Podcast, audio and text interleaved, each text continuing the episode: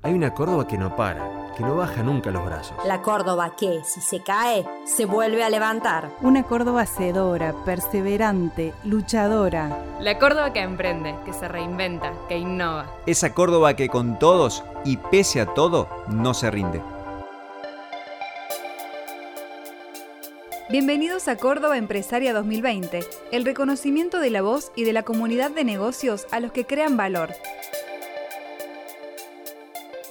Hola, ¿cómo están? Soy Daniel Alonso, editor de negocios en La Voz del Interior, y en este podcast voy a presentarte a las personas que están ternados al premio Córdoba Empresaria 2020, que este año cuenta con el apoyo de Bancor, el banco de todos los cordobeses, con 147 años de historia. Bueno, hablando de historia, este podcast, a ver, está compuesto por episodios que son como cápsulas de historias de personas que queremos que conozcas.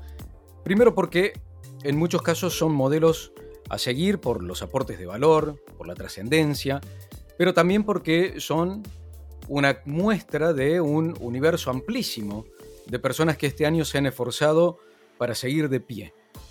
Córdoba Empresaria pone en primer plano cinco valores que han mutado a categorías. Uno de ellos es valor exportador y hoy te vamos a contar uno de los casos ternados en esta categoría. Hola, mi nombre es Mauro Piccini de Indusplas Piscinas.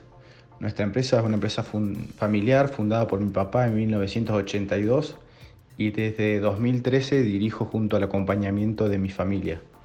Actualmente Indusplas es una empresa integrada que produce aproximadamente el 90% de su equipamiento a través de un proceso de reinversión permanente fuimos logrando generar diversas unidades de negocios que van abasteciendo a, nuestros puntos de venta, tanto los propios como nuestra red de franquicias y revendedores a través de las marcas Indusplas y Vitro Piscinas. Nuestra propuesta es llegar a nuestros clientes con una gama de productos bastante amplia, una buena relación precio-producto y la posibilidad de combinar colores y nivel de equipamiento de acuerdo a la posibilidad que tenga el cliente para realizar su inversión. El equipamiento para montaje de la pileta lo fabricamos y fue diseñado por nosotros en base a la experiencia de más de 40.000 piletas colocadas. Lo fabricamos en, en, la planta de Malagueño y lo que no fabricamos lo importamos desde Estados Unidos, Alemania, Francia, China, Egipto y España. Y lo más importante es que cumplan con ciertos requisitos y normas eh, para bueno, su correcto uso y funcionamiento. En la actualidad, eh, la red cuenta con 90 puntos de, venta en todo el país y se extiende también en Chile, Uruguay y en diciembre desembarcaremos en Bolivia e Inglaterra. En 2018, la, empresa bueno, decidimos hacer una incursión en el mercado náutico a través de la marca Piccini Boat para la producción de embarcaciones de recreación premium y en, este breve tiempo bueno, nos hemos posicionado como uno de los astilleros más importantes del país y principalmente por el posicionamiento de nuestro producto estrella, que es el, modelo 229, que es una lancha de 7 metros de lora y que se ha convertido en una de las más modernas del país. Si vos pensás en piletas, pensás eh, en el verano, ¿o no? Uno, uno de los primeros dilemas de Indusplus fue cómo darle flujo ¿sí? a, la demanda en su planta de producción durante todo el año para un producto que tiene una alta carga estacional. Bueno, fíjate vos, esa fue la llave que abrió la puerta de la exportación. Nuestro rubro es, muy estacionario, de gran volumen, y desde siempre entendimos que teníamos que tener una fuerza estructural para dar respuesta a una alta demanda en poco tiempo, y así construimos nuestra planta de malagueño pero cuando la estábamos construyendo en el 2015 nos planteamos que, debíamos buscar la forma de que semejante planta no esté con baja capacidad instalada durante, durante gran parte del año. ¿no? Y buscamos desde, ese momento exportar nuestros eh, productos a un lugar que nos complemente nuestra, nuestra temporada alta. Ahí de alguna manera pusimos nuestra hoja en, Europa, así que viajamos, vimos sus productos, analizamos un poco los volúmenes, eh, estudiamos los costos logísticos, así que de, todo ese resultado decidimos crear un producto para enviar a esos mercados. Y en el 2016, mientras estábamos viajando por Europa para bueno, comprar una de las máquinas para la planta de losetas, eh, que inauguramos este año, decidimos que también teníamos que tener un nivel de herramental importante para poder desarrollar estos productos que tenemos que mandar al mercado europeo que tiene cierta norma de calidad y, estética totalmente diferencial del producto argentino o de América Latina. Así que bueno, después de diseñar dos años eh, el, producto, lo largamos con, la marca Laún, que es una piscina autoportante, mediana y estética, eh, muy funcional para, espacios reducidos por sobre todo, eh, sin duda que el, camino fue tener un objetivo claro, trabajar duro, invertimos y salimos a buscar para que el resultado se, concrete. Bueno, y este año lo pudimos hacer con, el primer envío que, haremos para, Inglaterra. Hay un tema que no es menor. ¿sí? E, e, exportar suele ser un camino lleno de piedras. Esas piedras eh, son como los sedimentos que va dejando nuestra volatilidad macroeconómica. Ahora, eso no debería desalentar, ¿no? Porque de lo contrario nadie tomaría ese camino, pero sí debería promover incentivos para mejorar. Que Indusplaza haya podido incursionar en el exterior, incluso cruzar el Atlántico, llegar con sus productos a Inglaterra, está claro que no fue de un día para el otro, y más aún si lo que la empresa perseguía era ser sustentable en esa unidad. Bueno, en el 2015 decidimos prepararnos y recién en el 2020 pudimos concretar nuestro objetivo de exportación a Europa. Creo que debemos pensar eh, en el mediano plazo y la Argentina como país debe generar políticas de mediano plazo si le es muy difícil la, de generar el consenso para la, de largo plazo. Como emprendedor, creo que las reglamentaciones que, el Estado tiene para, para el que emprende deberían ser más fáciles y generar una alta natalidad de, pymes, de proyectos que se puedan eh, concretar, eh, facilitarle la apertura, los costos, que no tengan que andar paseándose por 45 dependencias para poder generar una habilitación final, eh, que se enfoque realmente el que emprende en su proyecto y que sea el Estado quien lo acompañe en el poder ejecutarlo y normalizarlo y para con las pymes, eh, un sistema tributario simple y con, una tasa efectiva más lógica creo que sería muy sano. Eh, a veces en este país, eh, bueno, los que, los que nos gusta hacer cosas y crecer, eh, nos gana sobre el recuerdo del mapa genético que tiene nuestra economía. Entonces un año te fue bárbaro, decidís invertir, te largás a proyectos trascendentales. Después al año siguiente nos encontramos con un gobierno que te da unas leyes muy interesantes, pero te da tasas al 80%, las ventas se te caen 50%, a los tres meses después se devalúa 50% y la gente sale asustada a quemar los pesos se endeuda con tasas subsidiadas, después tenés que saber rearmar tu estructura para poder producir esa demanda que, te empezó a, caer del cielo de un día para otro. Entonces, bueno, eh, esa, esa, inestabilidad de, esos ciclos pendulares me parece que hay que buscarle un punto más lógico, ni estar del 50% bajo, ni tener crecimientos del 100%, incluso como está pasando en, muchos sectores de la economía hoy por hoy, que no hay materias primas para, para, producir. Y, y, ese, y, esa estabilidad me parece que, que, tiene que ver con reglas de juego claras que, que dependen 100% del gobierno. A mediados del año pasado, e, esto es realmente de no creer, ¿no? Indusplace estaba 50% debajo de sus niveles de ventas habituales.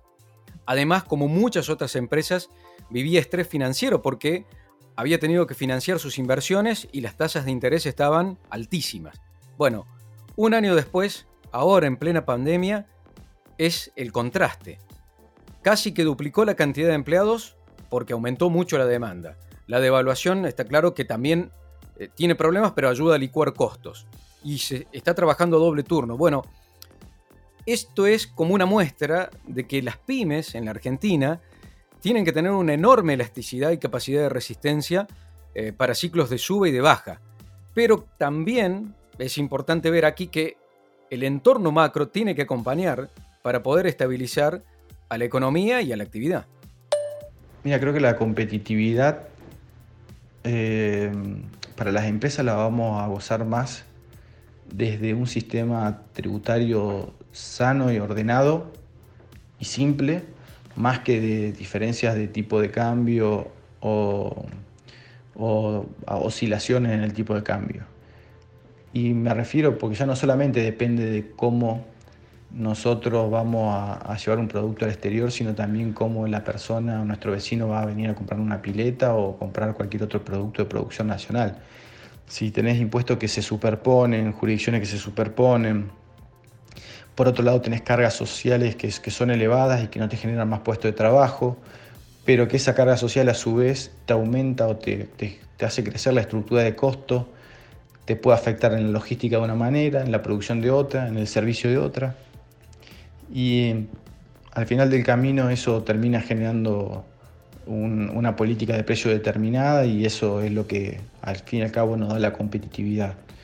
Eh, y no va a depender, o, si no vamos a estar devaluando permanentemente para que eh, la devaluación se coma las eh, ineficiencias del sistema tributario, digamos, para poder competir en el exterior. por otro lado, creo que debemos organizar un poco en las pymes la posibilidad de, importar materias primas de una manera más simple, más rápida, más ágil, que cuando hagamos las exportaciones eh, podamos tener la libertad de disponer de las divisas y el, uso de las divisas de la manera correcta. Creo que hay cosas muy interesantes con que nosotros tengamos herramientas los, exportadores para, para financiar incluso nuestra actividad o nuestro eh, revendedores en el exterior, creo que es una, una potencialidad muy interesante para que, que, Argentina pueda empezar a tener un lugar en el mundo y crecer con, con pequeñas pymes paso a paso. Em, y, como contrapartida creo que también hay que, felicitar organizaciones como o agencias como el Pro Córdoba que, que hacen un laburo eh, calladito, pero con, gente muy profesional que ojalá tuvieras en el presupuesto para poder accionar más acciones y acompañar más a las pymes, creo que también sería muy interesante para, para hacer crecer ese espíritu exportador en, toda la provincia principalmente. El ser humano como especie ha tenido siempre una constante. Eh, lo voy a simplificar de esta manera. Es adaptación, evolución, adaptación, evolución. ¿sí? Parece un loop, pero no es tal. A ver, hay un ciclo, ¿sí? este, el de adaptación-evolución, que se replica, pero en escalas diferentes y a una velocidad diferente que en los últimos años la verdad asombra. A mí me parece que este año se han conjugado muchas de estas condiciones que pusieron a prueba esa capacidad de adaptación de mujeres y hombres en las empresas. La pandemia nos ha dejado en claro el poder de la globalización, eh, para lo bueno y para lo malo, y esto con, la integración que nos da la aeronáutica dejaron claro que una enfermedad puede ser global en realmente muy poco tiempo. Eh, y por otro lado, que si vivíamos en proceso de cambio permanente, ahora la pandemia nos demostró que puede ser aún más rápido todavía. Eh, por otro lado, eh, a mí me sorprendió mucho la digitalización, la manera en que se aceleró. y creo que por otro lado va a generar oportunidades, pero por otro lado también más brechas entre los que más infraestructura tienen y los que menos la disponen, y esto pensado en, todo tipo de escala o, nivel. Creo que mm, Argentina en este contexto, eh, a la pandemia la pudimos ver acompañado con un buen marco regulatorio y eh, y en este caso, bueno, de una ley de trabajo a distancia que, que de alguna manera hizo retroceder tres o cuatro pasos la posibilidad de, avanzar hacia, hacia, ese estatus de, trabajo remoto. Em, a nosotros como empresa creo que hoy la pandemia nos dio una oportunidad que supimos aprovechar, que, que en nuestro caso creo que no la dejamos pasar, pero posiblemente lo que siempre estamos trabajando y hablamos, que, que, nos preparemos porque a lo mejor el año que viene puede aparecer un bicho que se movilice por el agua y que nos toque jugar el papel que le tocó al turismo este año. Así que me parece que este ejercicio nos puede dar un, una realidad sobre la capacidad de adaptación que tenemos que tener en estos retos eh, y el espacio de aprendizaje creo que, más, me queda de, esta situación es la adaptación.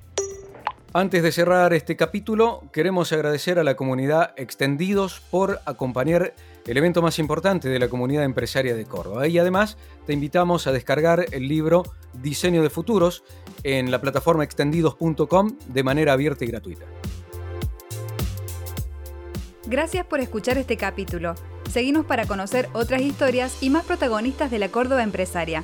Puedes encontrar todos los episodios de Córdoba Empresaria 2020 en Spotify, en www.lavoz.com.ar o en cualquier app de podcast que utilices.